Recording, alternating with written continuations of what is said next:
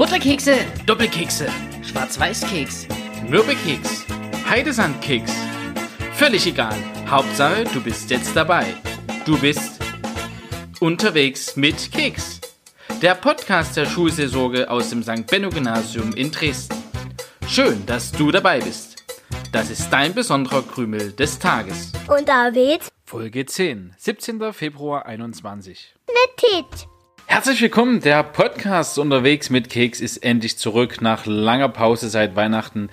Steht er wieder auf und ähm, ihr könnt gespannt sein. Es gibt neue Folgen und vielleicht ganz kurz, ähm, was so passieren wird.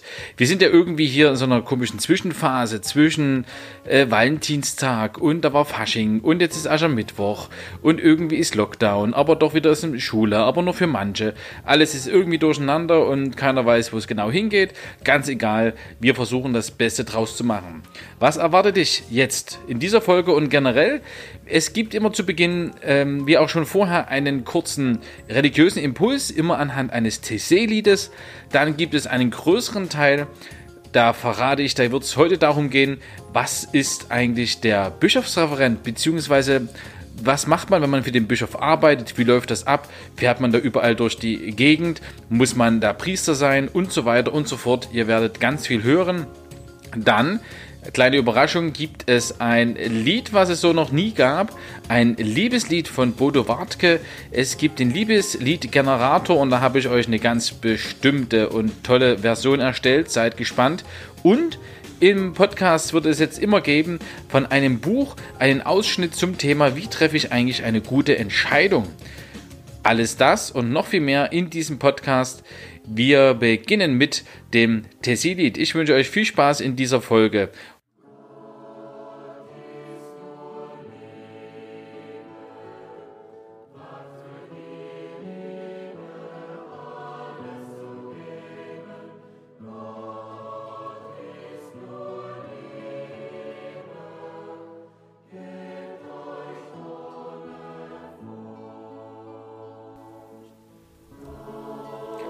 Gott ist nur Liebe. Wagt für die Liebe alles zu geben. Gott ist nur Liebe. Gebt euch ohne Furcht. Ja, manchmal ist dieses, klingt das fast schon abgedroschen, dieses Gott ist die Liebe, Gott ist nur Liebe. Was kann man sich darunter vorstellen? Es ist auf der einen Seite irgendwie schön und auf der anderen Seite auch so unbekannt. Und vielleicht ist das schon mal so der erste Hinweis. Liebe ist irgendwas ganz Reales. Wer verliebt ist, wer dann aber auch sich liebt, wer viel Zeit miteinander verbringt, wer dort Freude und Glück empfindet, merkt, Liebe ist ganz was Echtes, was Reales. Und doch ist es nicht greifbar, es ist ungreifbar, es ist unsichtbar. Selbst wenn wir das mit, mit Hormonen und mit Neuronen beschreiben können, ist es schwer zu greifen, was da die Liebe ist. Auch Liebe zwischen Menschen, aber auch dann, wenn wir von Gott als die Liebe sprechen. Wie kommt aber eigentlich nun diese Liebe Gottes zu uns? Wir sind seine Geschöpfe, wir sind in dieser Welt, weil er das so möchte und wir bleiben mit ihm in Verbindung. Da sprechen wir von dem Heiligen Geist. Und ich finde es auch ein guter Hinweis, Gott ist die Liebe. Vieles ärgert uns vielleicht an anderen Menschen, an uns selbst, vielleicht aber auch dem, was in Kirche, in katholischer Kirche passiert. Und vielleicht hilft es da manchmal einfach nur zu gucken auf diesen Gott, sich von ihm anschauen zu lassen und zu wissen, er ist lieb zu uns, er ist die Liebe an sich. Und Liebe hat ganz viel mit Vertrauen zu tun. Ich kann Liebe nicht erzwingen, ich kann sie nicht verordnen. Ich, sie ist freiwillig, es darf kein Zwang sein. Und Liebe ist immer Abenteuer. Liebe ist immer ein bisschen ein Sprung ins kalte Wasser. Und das ist mit diesem Gebt euch ohne Furcht. Also es braucht immer sozusagen Vorschusslorbeeren. Ich muss vertrauen können, ein Stück loslassen können und dann entdecke ich ganz viele tolle neue Sachen und werde hoffentlich nicht enttäuscht. Und da soll man keine Angst haben, denn auf diesen Gott zu vertrauen, das lohnt sich. Davon singt dieses Lied.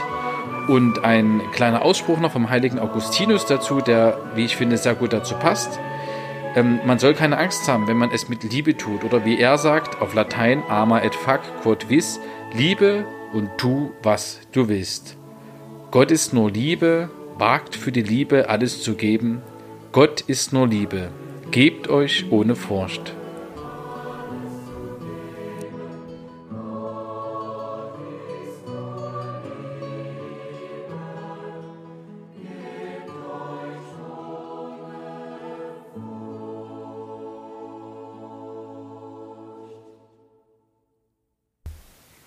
Im heutigen Hauptteil des Podcasts geht es um ein ganz besonderen Beruf. Vielleicht ist es gar kein Beruf, es ist eher eine Aufgabe, ein Dienst. Es gibt den persönlichen Referenten des Bischofs. Das ist der, mit dem ich zum Beispiel Gottesdienste abspreche. Wenn der Bischof mal zu uns kommt in die Schule, bei den großen Gottesdiensten, die hoffentlich irgendwann wieder stattfinden können, dann ist er mein Ansprechpartner, um das abzusprechen. Das Interessante an ihm ist, er ist Familienvater, er ist sogar noch jünger als ich und es ist ein tolles Zusammenarbeiten und was es eigentlich dafür braucht. Wie sieht so aber auch so ein Alltag aus als Bischofsreferent? Was macht man da eigentlich? Was braucht man da? Und ähm, was ist ihm persönlich wichtig in äh, Blick auf Kirche? Das erfahren wir heute in, ein, in diesem Interview. Freut euch mit auf Samuel Kim Schwope, der uns etwas Einblick geben wird in seinen Job und in sein Leben. Mein Name ist Samuel Kim Schwope. Neben zweifachen Familienvater bin ich der persönliche Referent von Bischof Heinrich Timmer-Evers. Dazu gehört es zu beiden, dass ich ein Frühaufsteher bin, sowohl familiär als auch beruflich.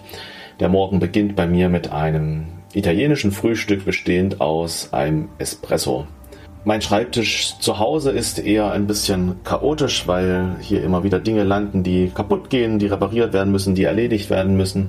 Das ist natürlich auf Arbeit ein bisschen anders. Dort stapeln sich zwar auch Dinge, aber am Arbeitstagende bin ich einer, der den Schreibtisch gerne aufgeräumt hinterlässt. Zu Hause haben wir ein Klavier, da höre ich aber eher zu oder singe mit. Ansonsten bin ich der Typ Spotify oder YouTube Music und wie all die Dienste heißen. Da freue ich mich auf eine breite Palette zurückzugreifen zu können. Auf wen oder was könnte ich in meinem Leben nicht verzichten? Ich denke, das ist meine Familie und die Menschen, die mich geprägt haben, die mir Wegbegleiter sind im Leben, auf die möchte ich nicht verzichten. Die Erinnerung an die eigene Schulzeit ist ganz unterschiedlich. Ähm, es gab viele schöne Erlebnisse, vor allem in der Grundschule, dann auch ein Reifen an Realschule und am beruflichen Gymnasium. Vor allem die Erfahrung zu machen, Mensch, durch eigene Anstrengungen, durch Leistung kann man auch tolle Ergebnisse äh, hervorbringen. So diese Erfahrung hat mich, glaube ich, auch geprägt, als ich in der 8. oder 9. Klasse gewesen bin. Zu meinen beruflichen Tätigkeiten als persönlicher Referent des Bischofs beginne ich relativ zeitig am Morgen. 7.20 Uhr treffen wir uns zum Gebet zur Gebet der Laudes, zum Morgenlob der Kirche. Anschließend feiern wir die Heilige Messe zusammen, wenn der Bischof nicht irgendwo mit einer Gruppe oder bei einem Termin, wenn er unterwegs ist, die Eucharistie feiert. So haben wir immer einen geistlichen Einstieg gemeinsam und danach ist dann gegen halb, dreiviertel neun unser Jour fix wo wir die Dinge des Tages besprechen oder Dinge, die länger geplant werden müssen, uns gegenseitig updaten, was es Neues gibt. Und dann sieht der Tag immer ganz unterschiedlich aus. Natürlich gibt es äh, Fixtermine, die immer wiederkehren, aber ansonsten natürlich viel Zeit, um Dinge vorzubereiten, Dinge auszuarbeiten, etc. etc. So sieht dann mein Tag aus. Mittag haben wir dann gemeinsam Mittagspause um 12, wo wir zusammen essen und dann am Nachmittag äh, sozusagen die zweite Schicht ähm, bis zum ja bis zum Ende des Nachmittags, später Nachmittag. Das ist immer ein bisschen unterschiedlich. Manchmal habe ich auch Abendtermine. Ähm, da bin ich relativ flexibel. Was muss man tun, um diese Tätigkeit ausüben zu können? Ich denke, für den Bischof ist es wichtig, dass man theologisch arbeiten kann und denken kann, dass man gut unterwegs ist, was gesellschaftliche Themen betrifft, was aktuell gerade angesagt ist, was für Fragestellungen bearbeitet werden, da am Ball zu bleiben, sowohl ähm, was den Bereich Kirche, aber auch den Bereich Welt anbetrifft. Das, äh, das ist, glaube ich, wichtig. Ich glaube, zu diesem Beruf kommt man, oder zu dieser Aufgabe, zu diesem Dienst kommt man eher durch Zufall. Ich bin ansonsten von Haus aus Gemeindereferent, habe Theologie studiert, habe in Liturgiewissenschaft promoviert, war selber vier, vier Jahre lang in der Pfarrei tätig in Leipzig und dann bin ich zum Bischof gekommen. Das heißt also, wenn man später selber einmal in diesem Bereich arbeiten will, ist, glaube ich, ein Theolog Theologiestudium, aber auch noch Zusatzqualifikationen, sage ich mal, in Medienarbeit, in Öffentlichkeitsarbeit ähm, oder gesellschaftlich bestimmt nicht, äh, nicht schädlich. Die Vorstellungen von meinem Beruf sind, glaube ich, ganz unterschiedlich. Manche denken, dass ich den Bischof den ganzen Tag begleite auf seinen Terminen. Andere denken, dass ich nur in meinem Stübchen sitze und ähm, eine Rede nach der nächsten schreibe.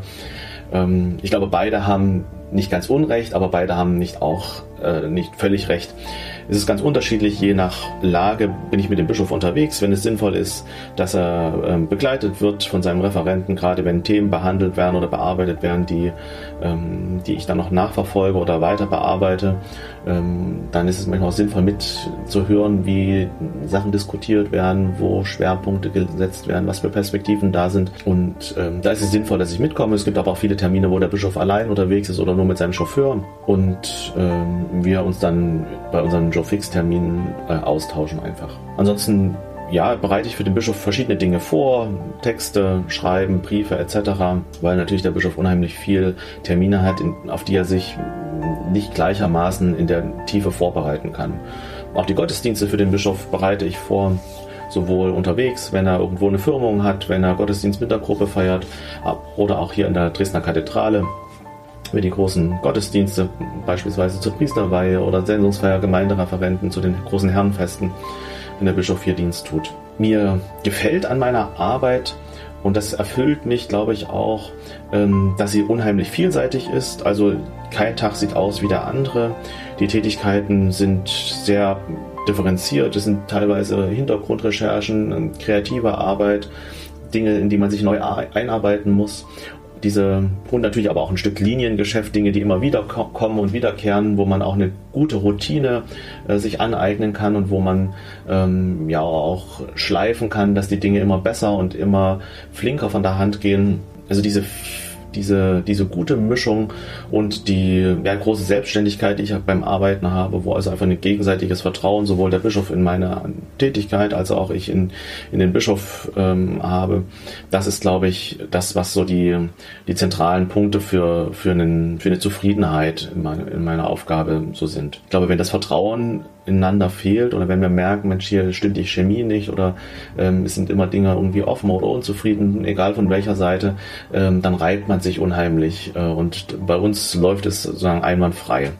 Und das ist, äh, glaube ich, ein, äh, ein Arbeitskontext, wo man gerne geht, hingeht und wo man gerne ähm, tut, was man eben tut. Ja, was ist mir persönlich in diesem Dienst wichtig als Mensch? Oh, es gibt ja verschiedene Bilder für einen Bischof. Ähm, wir kennen den Bischof irgendwie als guten Hirten oder als Hirten für eine Herde. Wir kennen den Bischof auch als ja, Leiter einer Diözese.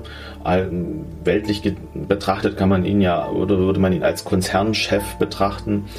Ich halte sozusagen die, ein Bild für den Bischof als Brückenbauer. Ja, der lateinische Begriff Pontifex, das finde ich eigentlich so für mich als den gewichtigsten oder auch den schönsten äh, Dienst des Bischofs Brücken zu bauen zwischen verschiedenen Perspektiven, zwischen verschiedenen Ansichten, zwischen Menschen, die vielleicht auch gar nicht miteinander so können. Und das ist vielleicht so für mich auch als als Erfahrung in diesem Dienst wichtig, die Breite von Kirche, die Breite des Katholischen auszuhalten.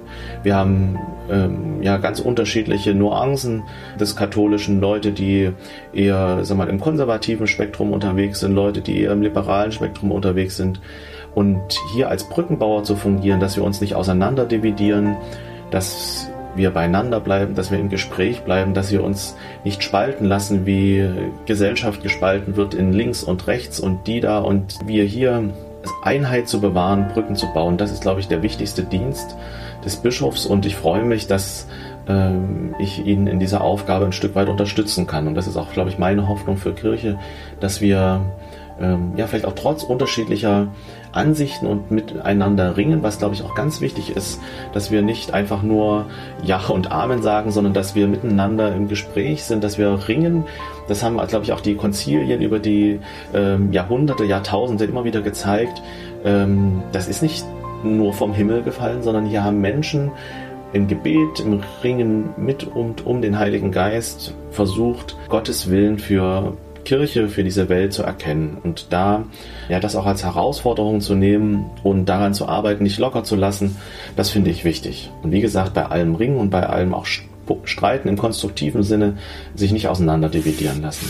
Für meinen Dienst ist es, glaube ich, äh, wichtig, eine gute oder eine hohe Selbstdisziplin zu haben, konzentriert, fokussiert zu arbeiten, die wichtigen Dinge von den unwichtigen zu unterscheiden, Prioritäten zu setzen zu organisieren, zu strukturieren, theologisch denken zu können. Das sind so, glaube ich, Fähigkeiten, Talente, die äh, mir ein Stück weit mitgegeben sind, die ich natürlich auch irgendwie in Schule und Studium gelernt und ausgeprägt habe und die jetzt auch in meinem, in meinem Tun beim Bischof ganz elementar sind. In diesen Tagen von Corona kommt das natürlich nochmal besonders zum Tragen. Hier habe ich noch zusätzlich die Aufgabe übernommen, den Krisenstab Seelsorge des Bistums zu koordinieren. Dort sitzen also die ganzen Vertreter der Abteilung, gerade was Pastoral und Personal ähm, und Bistumsleitung betrifft. Und dort werden vor allem die ja, Corona-Schutzverordnungen, die der Freistaat erlässt und die ja irgendwie auch im Kirche und Pastoral ja ganz wesentlich berühren, wie viele andere Bereiche des Lebens auch. Erörtert, diskutiert, man ist im Gespräch mit der Staatsregierung und schaut, welche Maßnahmen adäquat sind, wie wir es für Kirche umsetzen, wo wir vielleicht auch äh, Proteste einlegen. Ja, also das ist eine, eine spannende Aufgabe, natürlich auch sehr anstrengend, weil wir immer wieder mit neuen und veränderten Lagen und Situationen, auf die wir uns ja nur sehr kurzfristig vorbereiten können und ganz situativ reagieren müssen das ist echt ein Lernen und auch ein Verstehen, auch wie Systeme und Menschen ja funktionieren auch und was es für Typen Menschen gibt. Ich glaube, das hat diese Pandemie deutlich gezeigt. Ähm, es ist wie so, Corona ist wie ein, ein Katalysator für alle möglichen Dinge und Prozesse. Das merken wir gesellschaftlich, politisch wird alles deutlicher durch Corona. Es ist wie so ein, ja, wie ein Katalysator. Es geht schneller, es geht es wird sichtbar, was sonst vielleicht eher verborgen oder im Alltag äh, schnell weggeschliffen wird. Corona macht das ganz, macht das ganz deutlich. Auch was für Typen Menschen wir so sind, wie wir arbeiten, wie wir welche Einstellung wir zum Leben haben, wie wir mit Problemen und auch mit Krisensituationen umgehen. Die Krise ist ja jetzt irgendwie unser Alltag geworden und Menschen gehen da ganz unterschiedlich mit um. Und das so zu, zu erleben, auch hautnah an ganz konkreten Beispielen, das ist, ähm, das ist eine echte Horizonterweiterung so für mich. Wenn die Corona-Pandemie vorbei ist, dann freue ich mich auf Normalität, was jetzt meine Arbeit betrifft. Nicht immer Dinge vorzubereiten, die man noch vier, fünf Mal ändern muss, ähm, weil sie dann doch ganz andere Rahmenbedingungen bekommen durch die Pandemie und die jeweilige Situation. Dass wir wieder vor allem Menschen zusammenbringen können, das, ja, da freue ich mich drauf, ungehemmt, ohne Maske, Leuten zu begegnen, miteinander zu reden, sich auszutauschen, Feste zu feiern, Gottesdienst zu feiern, zu singen.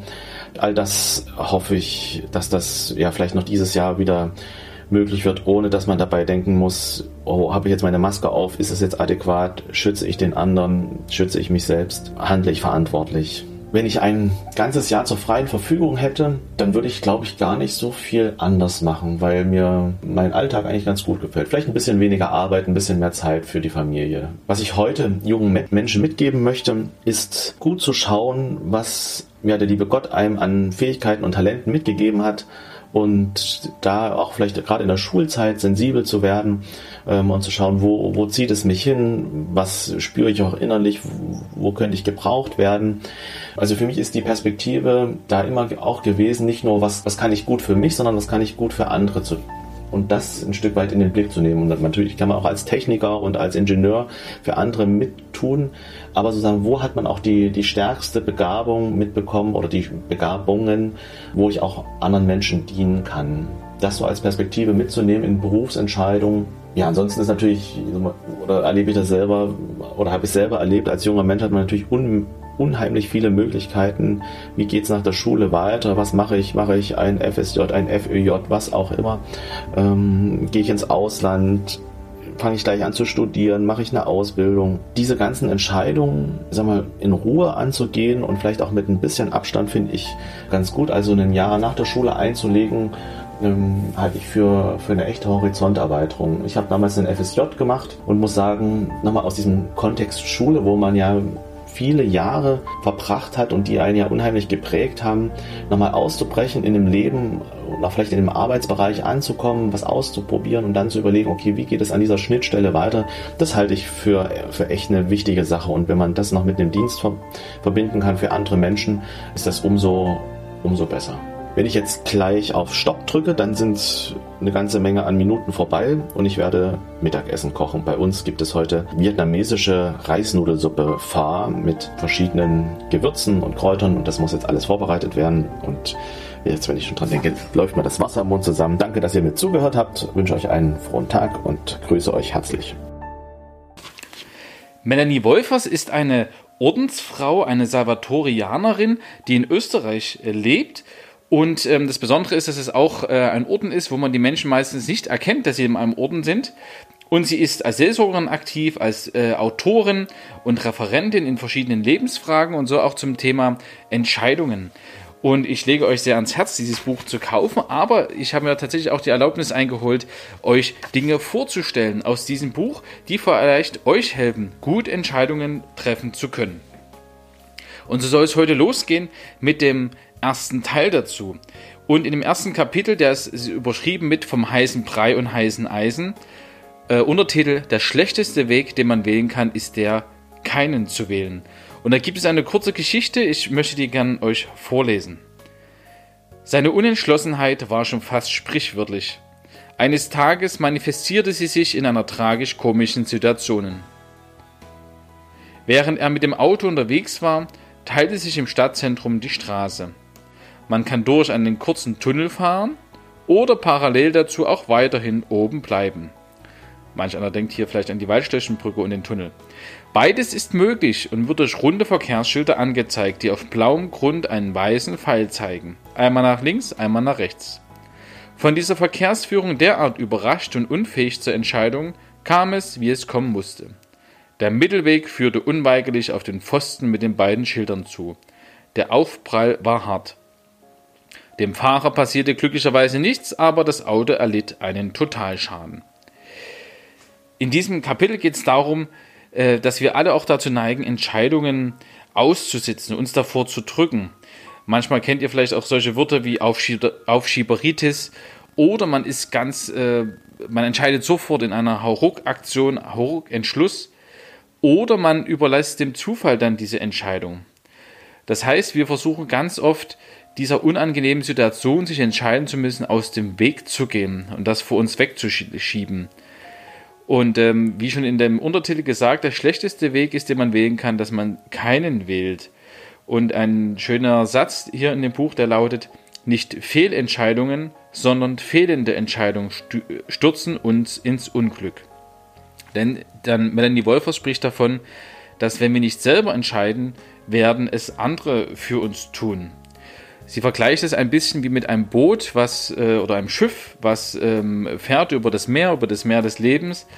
Und äh, dieses Schiff äh, läuft ganz gut, aber es hat keinen Kapitän und es lässt sich sozusagen von allen Winden hin und her ähm, manövrieren, aber der eigene Kurs ist nicht da.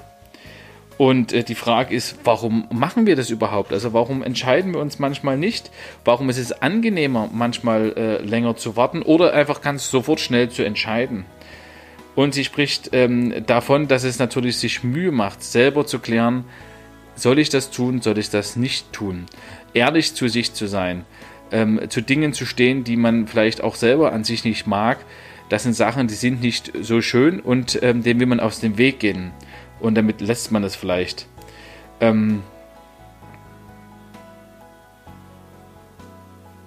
vielleicht entdeckt man auch, dass überall Zweifel dabei sind, dass man etwas unsicher ist und äh, dass man zerrissen ist, dass man auch Schwächen hat und äh, dem will man aus dem Weg gehen.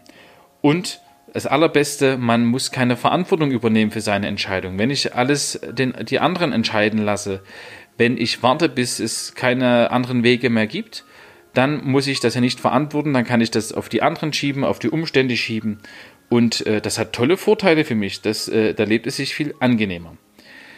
Und äh, das finde ich schon mal eine sehr gute Unterscheidung. So die Frage, wo schiebe ich etwas gern vor mir her bei einer Entscheidung? Ähm, vielleicht einfach, weil ich das ähm, ja nicht möchte, weil es mir unangenehm ist. Und wo entscheide ich aber auch vielleicht schnell, zu schnell, weil ich es unangenehm empfinde, da noch mir länger Zeit zu lassen. Und äh, gute Entscheidungen brauchen auch immer ein bisschen Zeit. Und vielleicht ist es ein Hinweis für dich, mal drüber nachzudenken, wo schiebst du eigentlich eine Entscheidung vor dir her? Oder wo delegierst du Entscheidungen an andere? Oder gibt es Momente, wo du eigentlich zu schnell entschieden hast schon? Was für ein Typ bist du da? Bist du ein Schnellentscheider? Bist du einer, der zu lange braucht? Äh, warum und warum tust du das? Die Anregung mal darüber nachzudenken und dann geht's nächste Woche mit dem nächsten Kapitel weiter. Am letzten Dienstag war ja Valentinstag und da möchte ich gerne noch etwas äh, nachholen dazu. Manche von euch kennen vielleicht den Klavierkabarettisten Bodo Wartke. Der macht ganz tolle Lieder. Unter anderem hat er ein Liebeslied geschrieben. Und das ganz Besondere daran ist, er hat einen Liebesliedgenerator ins Netz gestellt, wo man sich sein eigenes Liebeslied zusammenstellen kann. Und das Besondere daran ist, dass er das in ganz vielen Sprachen singt und man kann selber zusammenbasteln, in welchen Sprachen und Dialekten, Sächsisch ist auch dabei, man dieses Lied haben möchte. Und dann kann man sich sozusagen seine eigene Liedversion zusammenstellen. Das ist wunderbar. Googelt einfach mal Bote Wartke ähm, Liebesliedgenerator und dann findet ihr die Seite, wo ihr das machen könnt. Man kann das dann auch teilen und sich das MP3 runterladen. Ganz wunderbar. Und ich habe mal für uns eine Edition erstellt für das Benno-Gymnasium, denn dort gibt es Sprachen, die an unserer Schule gesprochen werden, vielleicht auf dem Gang oder auch im Unterricht. Ihr könnt ja mal erraten, ob ihr alle Sprachen wiederfindet. Genug geredet, es geht los. Ich will's in allen Sprachen für dich singen, auf allen Instrumenten zum Orklingen bringen. Eier verbibsch, ich lieb dich. Omnibus linguis volo cantare, omnibus instrumentis tibi it sonare, monstrare, me te adorare, mea lux, te amo. Je veux chanter pour toi en toutes les langues, jouer pour toi de tous les instruments en disant mon amour, je t'aime. Wo immer du auch wohnst, ich weiß genau, dass es dich gibt. Die Frau, in die ich mich und die sich in mich verliebt. Wo immer du auch wohnst, welche Sprache du auch sprichst. Wenn wir uns begegnen, dann lerne ich sie für dich.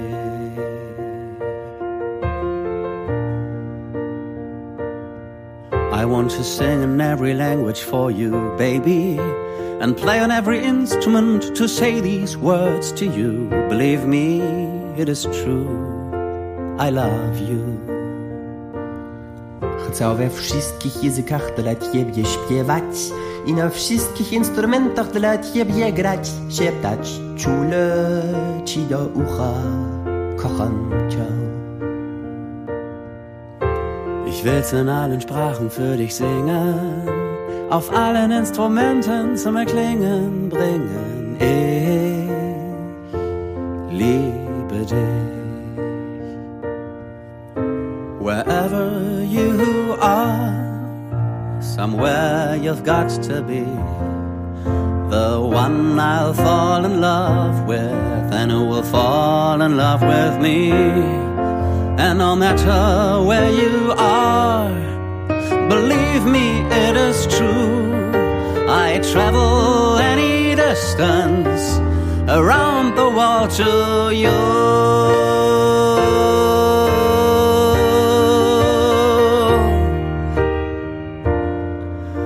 Around the world to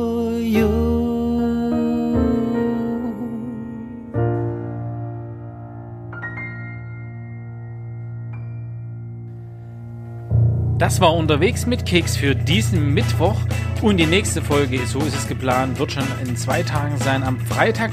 Und da werden wir erfahren, wie es um das Winfriedhaus steht. Das Winfriedhaus ist die Jugendbildungsstätte unseres Bistums. Wir auch als Schule sind da ganz oft hingefahren zum äh, Kennenlernen, zum äh, Musikmachen, zum Singen, ganz viele tolle Sachen. Und das wird gerade umgebaut und neu gebaut und wie es darum steht. Es wird nämlich dieses Jahr neu eröffnet. Das werden wir erfahren am kommenden Freitag in der nächsten Folge von Unterwegs mit Keks. Bleibt gesund und krümelt euch gut durch den Tag. Macht's gut.